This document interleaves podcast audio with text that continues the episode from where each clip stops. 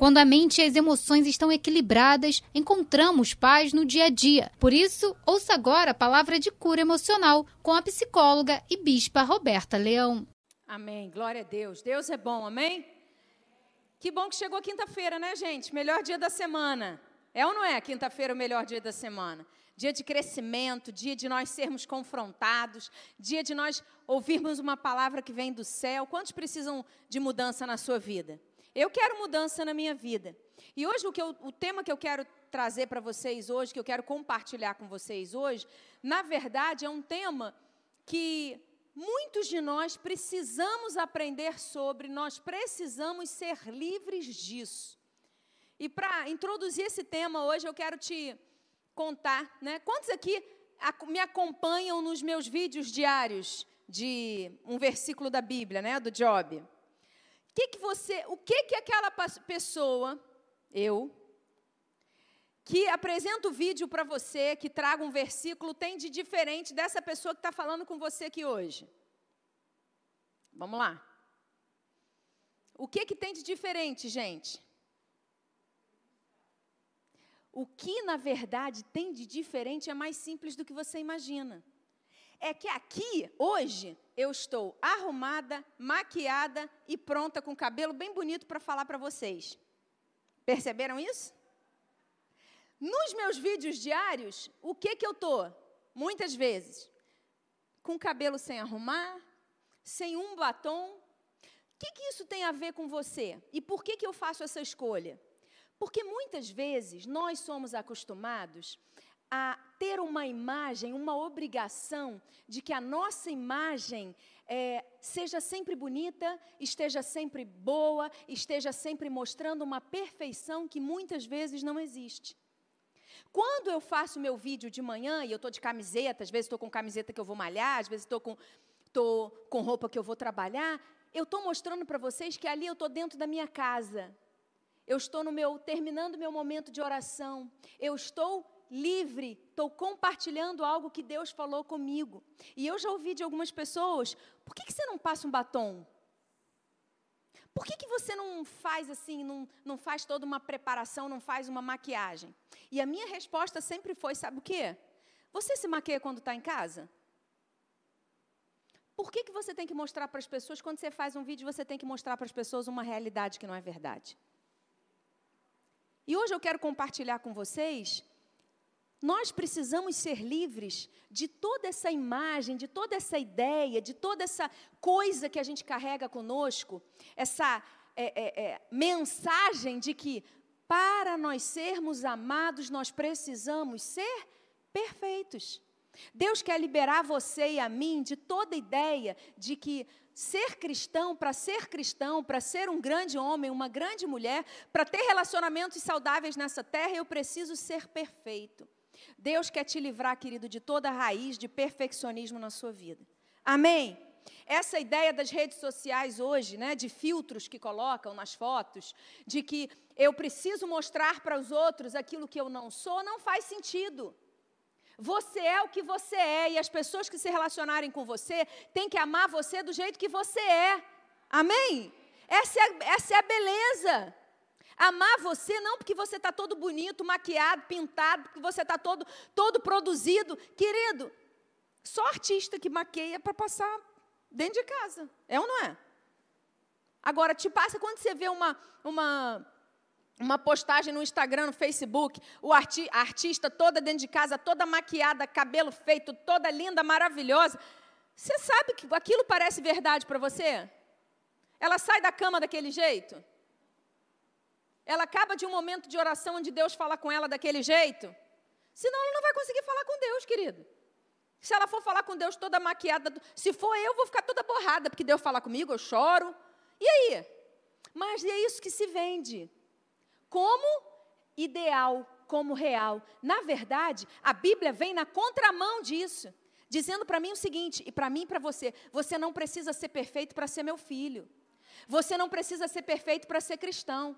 Antigamente, né, há muitos anos atrás, quando eu iniciei a minha carreira, é, e eu comecei a trabalhar, eu me lembro que é, eu fui fazer uma entrevista de emprego e na entrevista de emprego me perguntaram assim: qual é a sua, su, quais são as suas qualidades?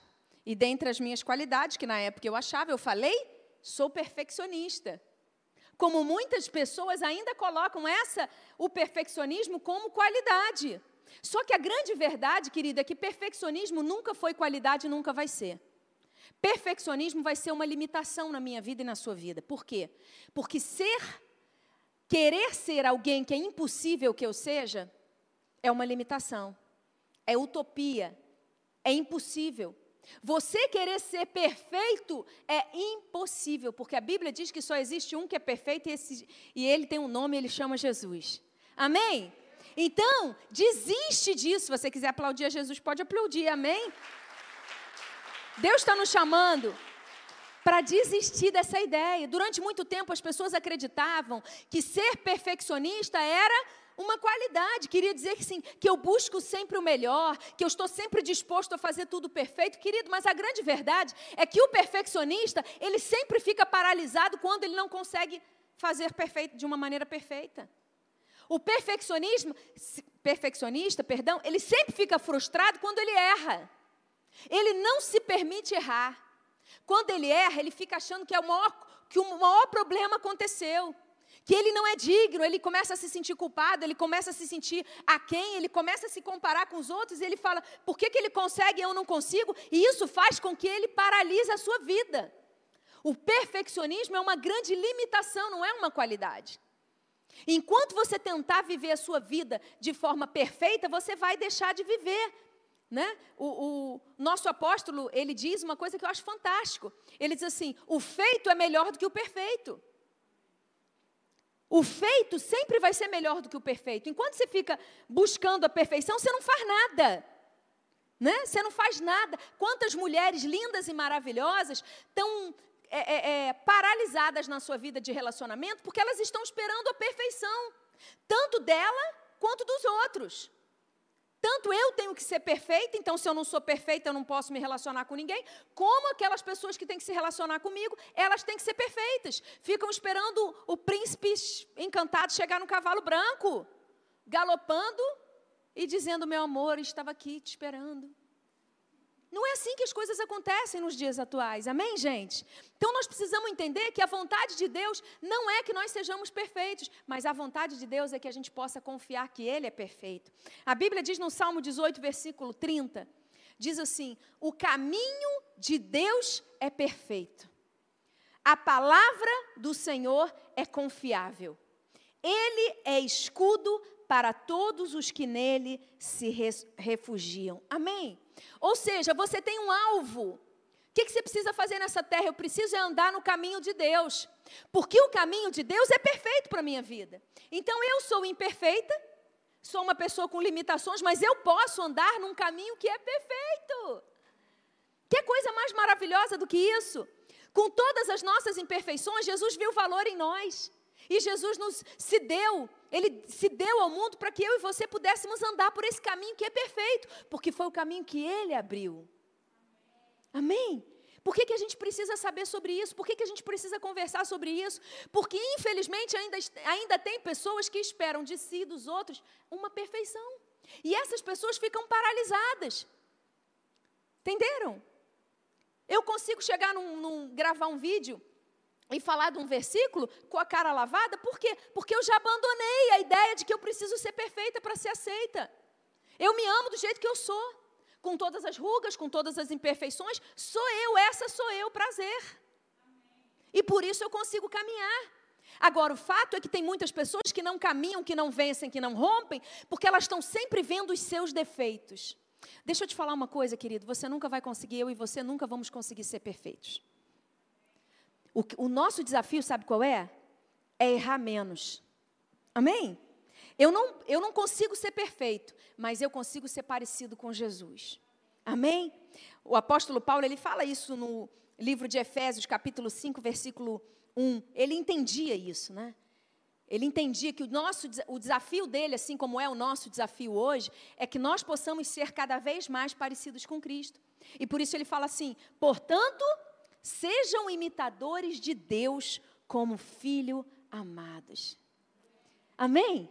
Você quer ver um, um, um, um filho que é, é filho daquele pai? Você vai olhar para o filho, tu vai ver o pai. É ou não é? Gente, vocês olham para os meus filhos, vocês veem quem? Pode falar que eu sou curada. Os dois, gente, são a cara do Bispo Ricardo, fala a verdade. Tem gente que acha que o Eduardo é parecido comigo. Aí eu mostro uma foto da, do, do Bispo Ricardo, você vai ver que ele é a cara do Bispo Ricardo. É uma mistura ali. Tem um pouquinho de mim, mas a, a grande parte, eles são parecidos. Por quê? Porque é o pai. Porque o pai, o pai, um pai, pai, presente, um pai forte, às vezes eles têm expressões que eu falo assim, é igualzinho, parece que eu estou escutando o Ricardo falando. Por quê? Porque é, é filho. E o desafio para mim e para você é que a gente seja como o nosso pai. E o nosso pai é seguro, o nosso pai é valoroso, o nosso pai é, ele é poderoso, ele sabe quem ele é, ele não fica com bico, ele não fica chateado, ele é perfeito e fiel. Amém? Que nós possamos aprender a ser como Ele. Nós não, nunca conseguiremos a perfeição de Cristo, mas nós caminhamos para Ele. Amém? Nós caminhamos para Ele, né? Agora, ser imitador de Deus não significa que eu tenha que ser perfeito. Significa que eu vou entender, eu vou acolher as minhas dificuldades, os meus problemas, as minhas limitações. Eu vou entender, eu vou enfrentar essas limitações e vou dizer assim: mas eu tô, o meu desafio é cada dia pecar menos. A cada dia ter menos defeitos, a cada dia ter menos limitações, a cada dia ter menos pendências na minha vida. O próprio apóstolo Paulo, ele tem esse confronto com ele. Ele chega, ele diz assim, lá no livro de Romanos, capítulo 7, versículo 19, Paulo, ele fala desse confronto que todos nós temos. Ele diz assim, porque não faço o bem que eu quero, mas o mal que eu não quero, esse eu faço. Ele está dizendo assim, eu sou um homem limitado. Eu não sou um homem perfeito. Eu sou um homem que muitas vezes me frustro com as minhas atitudes. Você se frustra de vez em quando com as suas atitudes? Quando você fala demais, quando você dá uma mancada que você fala assim, ai meu Deus, para que, que eu fui fazer isso? Quando você pensa assim, ai, por que, que eu caí nessa de novo? É só comigo que acontece isso? Paulo, com Paulo também acontecia. Ele ficava muitas vezes inconformado dele, dele ver que aquilo que ele queria fazer, muitas vezes ele não dava conta. Por quê? Por causa das limitações dele por causa da história dele, por causa da personalidade dele, por causa da vida que ele tinha tido. Mas o mesmo apóstolo Paulo, depois ele fala lá no, no livro de 2 Coríntios, capítulo 12, versículo 9, ele, ele, ele lida, ele aprende a lidar com essas questões, com as limitações dele, com os defeitos dele. Paulo era um homem extremamente colérico, ele tinha essa dificuldade de relacionamento. E esse, esse mesmo homem, ele diz assim: então ele me diz, ele me disse, Deus disse para Paulo, Deus falou com Paulo: a minha graça é o que basta para você, porque o poder se aperfeiçoa na fraqueza. De boa vontade, pois, mais me gloriarei nas fraquezas, para que sobre mim repouse o poder de Cristo. Amém? Você tem coragem de dizer isso para Deus? Deus, trabalha nas minhas fraquezas. Deus, trabalha nessa necessidade que eu tenho, doida, de não errar. Esse peso que eu carrego comigo, de não, de não poder, de não me permitir errar. Querido, deixa eu te falar uma coisa. Toda pessoa que é perfeccionista demais, essa pessoa acaba se isolando. Porque ela é tão cruel com ela que ela acaba se tornando cruel com os outros.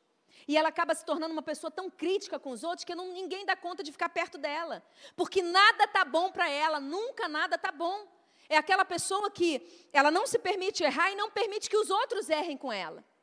Então a tolerância dela é zero para com ela e para com os outros. Ou seja, as pessoas acabam se afastando dela. Ela acaba se tornando uma pessoa isolada, uma pessoa amargurada, uma pessoa que não que só reclama.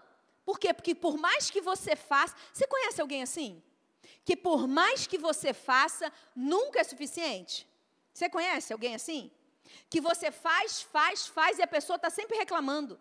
Ela está sempre querendo mais.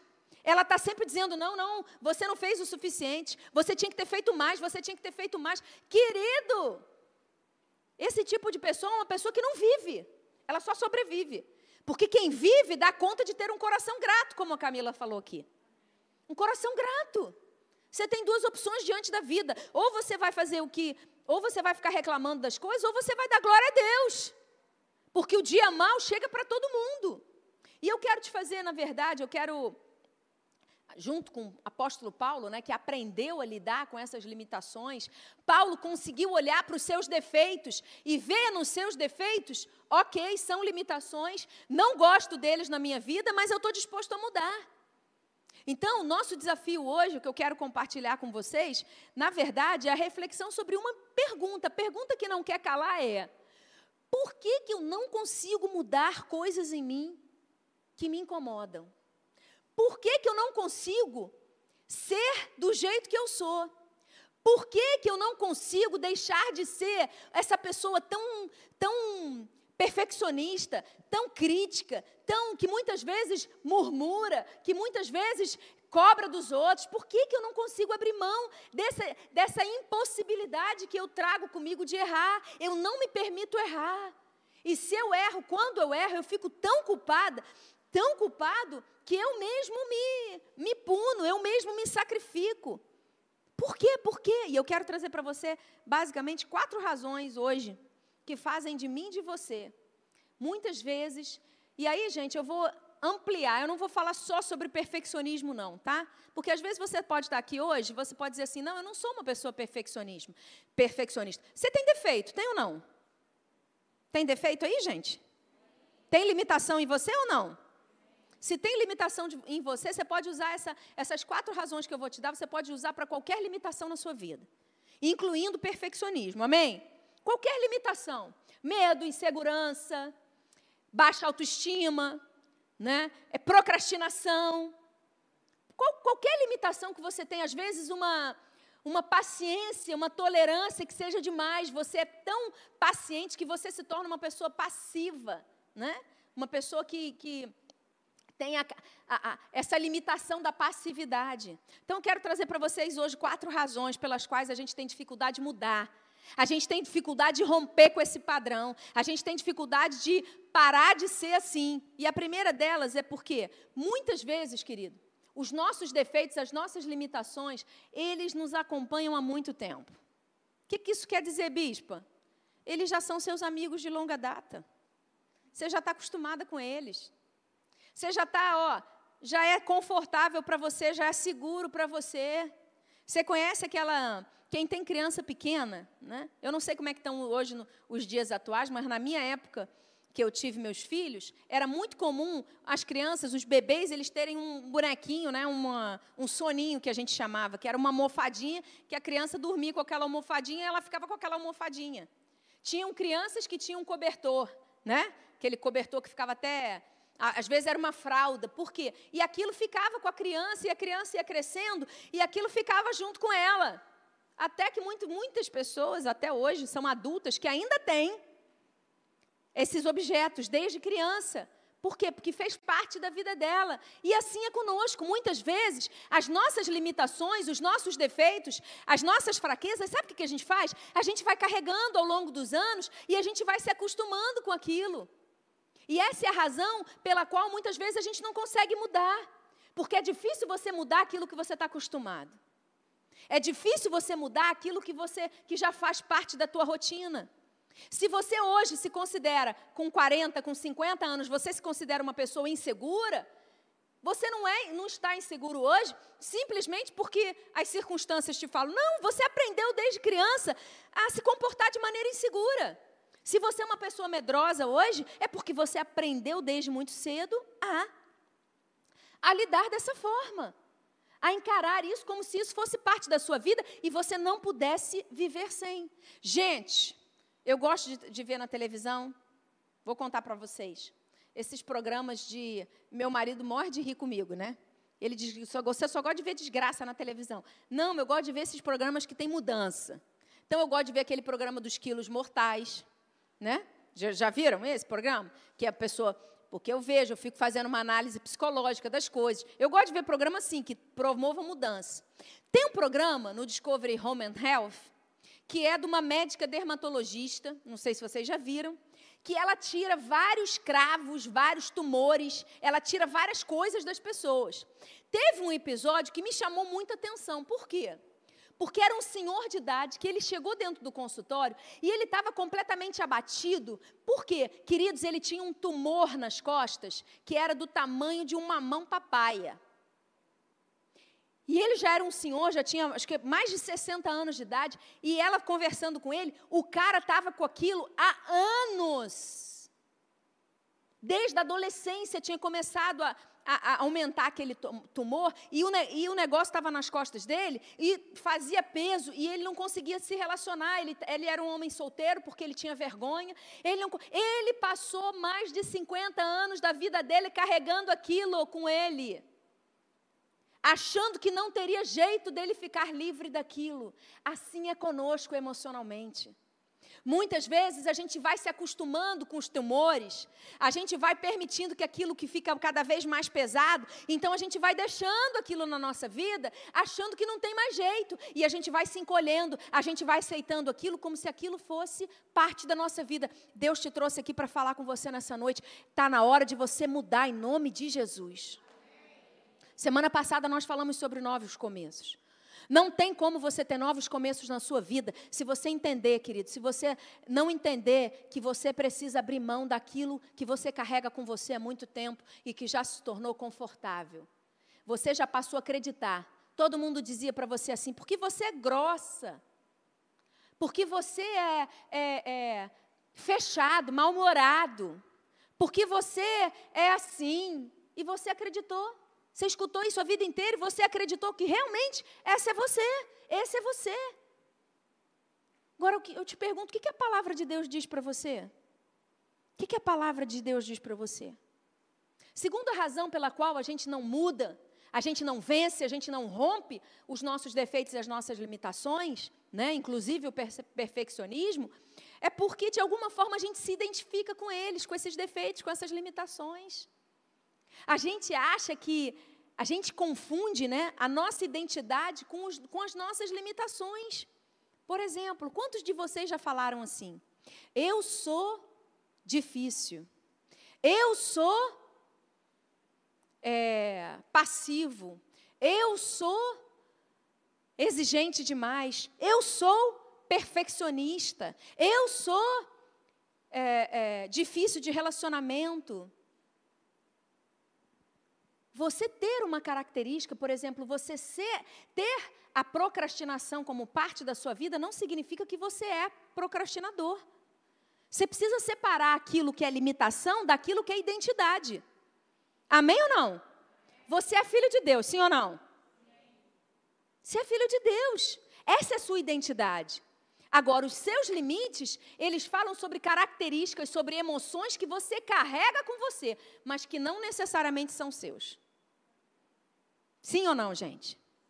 Deixa eu te falar uma coisa: geneticamente, a gente carrega uma herança dos nossos pais. E essa herança, ela não é somente física, ela é emocional, ela é de personalidade. E aí, por exemplo, uma criança, ela pode é, ter uma inclinação, né? Uma criança pode, desde muito, muito pequena, ter uma inclinação, ela pode ser uma criança mais raivosa que aparenta uma reatividade maior, ela pode ser uma criança que aparenta uma agitação maior, e isso certamente é fruto do ambiente, né, da, da, da herança que ela recebe dos seus pais. Agora, isso é definitivo da, na vida dela? Não. Não. Porque ela não é. Ela pode desenvolver aquela inclinação, aquela carga genética que ela traz com ela. Pode ser reforçada ou não de acordo com o ambiente que ela vive. Então, deixa eu te dar uma palavra em nome de Jesus. Escolha viver a sua vida sem ser marcado, marcada a sua identidade com características e limitações que você pode mudar em nome de Jesus. Você não é aquilo que você é, é, é, tem de característica ou de limitação. A Bíblia diz lá em Provérbios 23, versículo 7: Assim como o homem imagina em sua alma, ele é. Se você se vê como alguém procrastinador e não como alguém que está enfrentando a procrastinação, o procrastinador, querido, ele nasce procrastinador e ele morre procrastinador. Mas quando você entende que você é um filho de Deus que está lutando contra a procrastinação, a procrastinação ela passa a ser um ponto na sua vida. Hoje eu tenho, mas amanhã eu não vou ter. Amém? Você recebe essa palavra em nome de Jesus? Tendência, tendência nem quer dizer, querido, que você tenha que ser assim. Você quer ver um exemplo bem bom disso? acho que eu já falei aqui do documentário que eu vi sobre os atletas paralímpicos. Os atletas paralímpicos, se eles se vissem marcados como alguém que é a limitação que eles têm, eles não conseguiriam se tornar atletas. Mas eles olham para a limitação física que eles têm como uma, uma coisa que aconteceu comigo, mas isso não me define. Deixa eu te fazer uma pergunta: o medo define você? A insegurança define você? Os relacionamentos que você que te fizeram mal definem você? As dificuldades de relacionamento que você enfrenta definem você? A autoestima que você tem, que muitas vezes é baixa, define você? Quem define você, querido? Quem define você é a palavra, em nome de Jesus. Recuse-se a ser visto pela sua limitação. Quer ver uma coisa muito, muito forte aqui? É casal. Você quer ver casamento? Antes de casar é uma gracinha, né? É tudo beijinho para cá, beijinho para cá. Depois que casa, aí vira um. Não nasceram nessa terra, porque aqui a gente só tem casamento abençoado. Amém, gente? Mas assim, estamos caminhando para isso. Mas a grande verdade é que a maioria dos casais, depois que casa, vira um oponente do outro. E aí o que, que acontece? Na primeira briga, o que, que começa a vir? Porque você é um, porque você é uma. Será que é mesmo? Não. Porque se fosse, eu não tinha escolhido aquela pessoa. Amém, gente? Mas é na hora eu falo, eu, eu nomeio aquela pessoa como uma limitação que ela tem. Deixa eu te falar uma coisa: nunca se nomeie pelas limitações que você tem. Seus defeitos podem ser mudados, suas dificuldades podem ser transformadas em nome de Jesus. Amém? Terceira razão pela qual eu não consigo, muitas vezes, mudar as dificuldades na minha vida, meus, as minhas limitações, inclusive a, a, a, o perfeccionismo, né? É porque as minhas limitações sempre me trazem recompensas. Vou te chocar agora. Te dar um exemplo clássico. Quem teve uma mãe que gritou com você? Quando sua mãe gritava com você, e ela dizia assim, não sei como é que era na sua casa, mas vou dar um exemplo assim, tá? Fulano, vem comer. Nada acontecia. Fulano, vem comer. Nada acontecia. Fulano, vem comer! O que, que você fazia? Obedecia, sim ou não? Quando começava a gritar, o que, que você fazia? Obedecia. Quando você obedecia, você trazia uma recompensa para o comportamento errado da sua mãe. Sabe o que, que ela fazia? Ela entendia? Eu preciso gritar para ele me ouvir. Então, por quê? Porque você só respondia a ela no quando ela gritava. Aí o que, que você fazia? Você dava para ela uma recompensa. Quando você voltava, você vinha até ela e ela entendeu. Hum, então eu tenho que gritar. Então ela gritava. Toda vez que ela ia falar com você, ela gritava. Todo o comportamento do grito dela era correto? Não, mas ela tinha uma recompensa. Ela tinha uma recompensa. Deixa eu te falar uma coisa: em todos os relacionamentos que você tem, aquilo que te irrita, muitas vezes que você não gostaria de fazer, saiba de uma coisa: sabe por que você continua fazendo? Porque você tem uma recompensa. Posso rasgar o verbo aqui? Sabe por que, que tem muito homem que reclama de mulher ciumenta? Mas sabe por que, que a mulher é ciumenta? Porque ela consegue o que ela quer, porque você dá uma recompensa para ela. Quando ela fica com ciúme, quando ela fica desesperada, quando ela começa a gritar, faz um barraco, sabe o que você faz? Você se comporta direitinho. Sabe qual é a mensagem que você dá para ela? Isso mesmo, pode fazer barraco, porque quando você faz barraco, eu fico, na, eu fico quietinho. Recompensa, um comportamento errado que tem uma recompensa. Né? A limitação, outra limitação aqui. Né? O homem que muitas vezes, ele, ele, ele vou puxar agora a sardinha para as mulheres, né? falei mal das coisas, agora vou dar um exemplo diferente. Os homens. O homem que fica parado, que não faz nada, nada, nada, nada, nada, nada, nada, nada dentro de casa. Né? Ele fica lá paradão, não quer saber de nada. Qual é. O que, que ele faz quando ele tem esse comportamento? O que, que a mulher faz? Muitas vezes. Ela faz por ele. Ela faz por ele. Quando ela faz por ele, ela está dizendo para ele o seguinte: ela está dando uma recompensa para ele. Ela está dizendo para ele assim: continua sem fazer nada, porque se você não fizer nada, eu faço por você. Vocês estão entendendo o que eu estou falando? Você não muda um comportamento se você continua tendo recompensa. Qual foi a mulher aqui casada diante de Deus que já não foi tentada, pediu para o marido lavar a louça, e o abençoado deixou a louça lá na, me, na, na pia, um dia, deixou a louça do dia seguinte, e você viu aquela louça e você falava assim: Eu vou ter que lavar. E a louça estava lá. E você falava, amor, vai lá lavar a louça. E ele parece que entrava por aqui e saía por aqui. Quantas de vocês já não ficaram tentadas? Ai, não aguento mais, eu vou lá e vou lá lavar a sua louça. Quando você faz isso, você está dizendo para ele, você está dando uma recompensa para ele. Deixa a louça criar bicho, mas deixa o abençoado lavar. Porque se você fizer por alguém o que a pessoa pode fazer por, por si, querido, a pessoa nunca vai aprender a fazer. Entendeu? Simples assim. São recompensas que você dá. Entendeu? Recompensas, seus filhos, a gente faz isso com o filho, a gente faz isso com o marido, a gente faz isso com a esposa. Querido, em nome de Jesus, entenda suas limitações. Se você tem alguma área na sua vida que você diz assim, eu não consigo mudar isso na minha vida, pode ter certeza que você tem alguma recompensa. Você está tendo algum ganho com esse comportamento. Tem alguma situação, até a pessoa mais vítima de todas, ela é vítima, ela se comporta como vítima, porque ela tem a recompensa. Todo mundo olha para ela e fica com pena dela. Todo mundo faz as coisas por ela, porque coitadinha dela, ela não consegue fazer sozinha. Entenderam o que eu estou falando? E a última, última razão que eu quero trazer para você aqui, né? É, e é talvez a razão mais espiritual de todas, né? Eu estou falando muito de questões emocionais, mas aqui a, a, a, a forma mais espiritual de todas é que Satanás o tempo todo ele tenta convencer você de que não vale a pena mudar, por isso que você não muda, querido. Porque entre ouvir a voz de Deus e ouvir a voz de Satanás, muitas vezes você ouve a voz do pai da mentira. Ao invés de você ouvir a voz do pai da verdade, você escuta a voz do pai da mentira. Que ele diz para você assim: não vale a pena. Para que você vai tentar fazer isso? De novo, você já tentou tantas vezes. Quer ver um exemplo que encaixa perfeitamente nisso aqui? Dieta. Quantos aqui, além de mim, já escutaram a vozinha do inimigo você começou a fazer uma dieta, querido, e é assim: você começa a fazer uma dieta, todo mundo te dá um monte de coisa gostosa para você comer. Não é assim que acontece? Você fica desesperado, vê um monte de coisa maravilhosa na sua frente, e aí te dá vontade de comer um monte de coisa maravilhosa. E aí você escuta aquela vozinha dizendo assim: ai, para quê? Depois tu faz outro dia. Come só isso aqui, não vai fazer nada, não. Vai fazer mal, não. Nesse, nesse programa Quilos Mortais, eu morro de rir. Porque as pessoas chegam para o médico, aquelas que não conseguem bater a meta do emagrecimento, e elas sempre têm a mesma desculpa, sabe qual é? Ah, foi um deslizezinho. Eu não, não comi nada demais, não. Eu só não consegui perder peso. Eu não comi nada demais, não.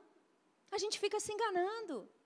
A gente fica muitas vezes ouvindo a voz do inimigo que diz: não vale a pena você mudar, você não vai conseguir, você já tentou uma vez. Quem você pensa que é? Você acha que você vai conseguir se formar numa faculdade? Ninguém da sua família formou. Não, você acha que você vai conseguir ter, din ter dinheiro e ser bem sucedido? Você acha que você vai conseguir de verdade ter um casamento bom? Não, vai nada. Por que, que tu está tentando? Fica com raiva dele, perdoa não. Insiste não. Abre mão dessa, desse, desse casamento. Ah, não, não. Você não merece isso não. Mete o pé e vai viver tua vida. É a voz do inimigo, muitas vezes falando com a gente. Não adianta você tentar mudar, não. Você não vai conseguir ser uma pessoa livre emocionalmente. Você não vai conseguir ser uma pessoa que consegue se perdoar. Você não consegue, você não vai conseguir, não. Larga a mão, você é perfeccionista e você vai ter que ser assim a vida inteira. É muitas vezes isso que Satanás fez. Faz. Ele chega para mim, para você e diz: desiste. Desiste. Mas o que Deus trouxe para mim, para você hoje aqui, querido, a palavra de Deus para mim, para você hoje é que em Deus tem mudança sim. A pergunta que não quer calar é: você quer mudar? Porque Deus nunca vai fazer por você aquilo que cabe a você fazer. Deus faz aquilo que cabe a Ele fazer. Deus atua no sobrenatural. O natural é coisa do homem. É você que tem que fazer. É você que tem que se decidir. É você que tem que escolher mudar. É você que tem que escolher se posicionar diante da vida. É você. O que Jesus fala para você, querido, é, está lá em Mateus 11, 28 e 29. E eu quero terminar falando sobre isso. Deus, o tempo inteiro, Ele te fala: não precisa viver do jeito que você está vivendo. você tem sido uma pessoa perfeccionista, abre mão disso em nome de Jesus. Eu te aceito do jeito que você é, eu te amo do jeito que você é, eu te amei quando você ainda nem me conhecia. Portanto, pare de tentar ser aquilo que você nunca vai dar conta de ser. Você nunca vai ser como Deus. Outro dia eu falei com uma pessoa, e eu falei com ela assim: eu falei, olha, enquanto você ficar sentado na cadeira de Deus, você não vai deixar Deus ser Deus na sua vida. Você tem que decidir. Ou você deixa Deus ser Deus, ou você fica insistindo em tomar o lugar dele. Só que para você tomar o lugar de Deus, significa que você tem que ser perfeito. Tem como o ser humano ser perfeito? Quando Jesus trouxeram para Jesus aquela mulher pega em adultério, o que, que ele falou? Aquele que não tem pecado, atira a primeira pedra. Tinha alguém ali que pudesse atirar alguma pedra? Não, porque o único que, sem pecado era ele. E ele escolheu a misericórdia, o perdão. O problema é que a gente, quando a gente quer sentar no lugar de Deus, a gente quer ter o controle, a gente não se permite errar, a gente assume uma identidade que não é nossa. Você não é Deus, você não vai conseguir salvar ninguém você não vai conseguir salvar ninguém. Então, querido, seja livre para que você possa ser você. Sabe por que tem muita gente que não se torna cristão? Porque acha que não vai dar conta de viver longe do mundo e acha que ser cristão é, é ter que ser santo, sem pecado. Porque muitas vezes, quando se converte, começa a vir para a igreja, e aí tem alguém dentro de casa que ouve a voz do inimigo, não sei se você já passou por isso, mas tem sempre algum familiar, quando você se converte, algum familiar que vira para você e fala assim: Ué, mas você que vai para a igreja fazendo isso? Já aconteceu com você isso? Logo, você que vai para a igreja todo domingo, como que você pode falar um negócio desse? Como que você pode fazer isso aqui assim, assim? Querido, sabe, vou te falar, sabe como é que você tem que responder para perguntas desse tipo? Posso falar, gente? Você tem que olhar bem no olho da pessoa e falar assim: querido, mas é justamente por causa disso que eu vou para a igreja. Porque se eu não tivesse defeito, eu não precisava ir para a igreja, eu já estava no céu. Amém, gente? Eu já estava no céu, você já estava no céu. Então, toda vez que alguém criticar você e falar para você, trouxer para você uma limitação sua, dizendo você é assim, chega para ela e fala assim: é por isso que eu vou para a igreja. Porque Deus está me transformando dia a dia. É por isso que eu preciso de Jesus, é por isso que eu não posso deixar de ir para a igreja. Amém? É por isso que eu estou na palavra. E quanto mais eu descubro a palavra, mais eu sou transformada. E mais eu, eu, eu vejo quais são as minhas limitações. Uma vez, uma pessoa veio chegar para mim e veio falar assim: porque você. E falou meus defeitos, gente. Porque você, isso aqui. Aí eu virei para ela e falei assim: é verdade. Eu tenho esses, esses defeitos, sim. E deixa eu te falar uma coisa. Além desses que você falou, eu tenho mais esse, mais esse, mais esse, mais esse. Mas graças a Deus, porque Jesus, nenhum desses defeitos me impediu de ser chamada filha de Deus. Então, essa sou eu. Se para você se relacionar comigo, eu preciso ser diferente do quem eu sou, então não vai dar. Porque eu sou assim mesmo. Eu tenho esses defeitos, mas eu estou buscando mudar. Se você tiver paciência para esperar, ok. Se você não tiver paciência para esperar, escolha sua. Entendeu? Quando as pessoas falam dos seus defeitos, o que, que você faz? Você já fica na defensiva? Dizendo, não, porque não, não. Querido, quem não tem pecado, que atire a primeira pedra. É um defeito meu mesmo. E aí? E aí? Glória a Deus, porque eu tenho defeito, porque se eu não tivesse defeito, eu estava na glória. Você entende? É deixar o peso do perfeccionismo e ser livre, ser leve. Mateus 11, 28 e 29, Jesus fala para mim e para você: Venham a mim todos vocês que estão cansados de carregar as suas pesadas cargas. Eu estou lendo, lendo na tradução da linguagem de hoje. E eu lhes darei descanso. Sejam meus seguidores e aprendam comigo, porque eu sou bondoso e tenho um coração humilde, e vocês encontrarão descanso. Você quer ser livre do perfeccionismo, querido? Cole em Jesus. Deixa diante dele o fardo, o peso que é, porque é um, uma tranqueira. Você tentar ser perfeito é uma tranqueira. Você fica pesado. Você fica, sabe, gente que fica assim, ó, que a vida passa a ser um peso, que a vida fica difícil, que não vê, tudo vira problema, tudo que tudo vira um negócio complicado. Um negócio desse tamanho acaba virando, não. Seja livre para ser quem você é. A religião muitas vezes olha para você e fala assim: você tem que ser assim, assim, assim. O que Jesus fala, o que o cristianismo fala para mim, para você, sabe o que, que é? Sede meus imitadores. Vão embora. Vem atrás de mim, segue o líder. Não é? Jesus fala, eu fico imaginando Jesus do céu olhando, meu Deus do céu, mas para que que fica sofrendo tanto? Era só ouvir minha palavra. Era só acreditar que eu vou fazer. Segue o líder. Vá atrás de Jesus, seja. Jesus era alguém que ficava preocupado com o que as pessoas falavam dele. Jesus era alguém que ficava preocupado com as coisas que aconteciam ao seu redor. Não, Jesus amava, Jesus se posicionava na hora que tinha que chutar tudo no meio do templo, ele chutou. Na hora que tinha que falar com Pedro, que Pedro estava possuído pelo Satanás, ele falou. Na hora que tinha que, que falar de, de Judas, né? Ele falou, chegou para Judas lá no meio da ceia e falou assim: o que você tem que fazer, faz logo. Oh, maravilha! Você já parou para perceber, querido, que até o momento da ceia, às vezes as pessoas não valorizam a ceia, né? Até no momento da ceia, Jesus estava acreditando que Judas poderia mudar? A Bíblia diz, sabe o quê? Que quando Jesus deu o pão, molhou o pão e deu para Judas, o diabo entrou em Judas. Até ali era só a alma de Judas. Até ali era só o coração humano. Era a insegurança, era o medo, era o, o amor ao dinheiro, era tudo que era carnalidade. Satanás só entrou em Judas na hora da Santa Ceia. A hora da Santa Ceia é a hora que os corações se revelam e é onde as brechas ficam claras. Por isso, na Santa Ceia é o lugar de onde você é curado. Amém? Por isso. Então, querido, em nome de Jesus, busca de Deus. Você quer ser livre? Próxima semana eu vou começar uma série de palavras falando sobre vida em plenitude, nas emoções. Você quer ser livre? Você quer viver feliz nessa terra?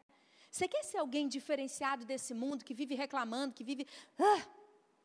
Seja alguém que entrega para Deus, confia nele, deixa Deus cuidar da sua vida. Abra mão de ser perfeito. Abra mão da impossibilidade de errar. Se você, durante a sua vida, escutou que você não poderia errar, se não houve permissão dos seus pais ou das pessoas para você errar, deixa eu te falar uma coisa: Deus te dá a permissão para você errar sim. Não é o desejo dele que você erre, mas ele respeita a sua decisão. E mesmo quando você erra, o amor dele permanece por você. E ele está sempre de braços abertos, para mesmo você errando, você ter o posicionamento de se arrepender e dizer assim: Senhor, estou voltando. Fica de pé, eu quero orar com você.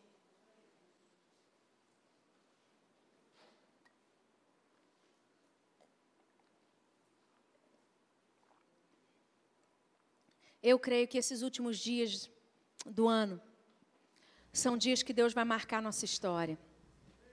São dias que Deus vai falar conosco. São, Deus, são dias que Deus vai mudar nossa sorte. Oh, meu Deus, oh, meu Deus, quantas pessoas se escondem atrás da, do perfeccionismo. Quantas pessoas acham que se elas errarem, elas vão ser rejeitadas, vão ser desqualificadas, vão ser deixadas de lado. Jesus, tu nos ama. Quem somos nós para desqualificar alguém? Quando nós mesmos somos pecadores. Espírito Santo, eu quero ser parecido contigo. Espírito Santo, eu quero ser transformado pela tua presença. Querido, começa a colocar diante de Deus quais são as suas limitações. O que, que você acha que você precisa mudar na sua vida? Quais são os defeitos que você tem, as fraquezas que você tem? E que muitas vezes você acha que essas fraquezas elas te afastam de Deus e das pessoas. Porque você acha que você não pode, não pode, não pode. E você vive debaixo de culpa. Você vive debaixo de peso. porque você não se permite ser feliz com quem você é. Deus está falando com você nessa noite. Seja livre, seja livre. Eu não tenho expectativa que você seja perfeito para que eu te ame. Eu te amo mesmo nas suas imperfeições.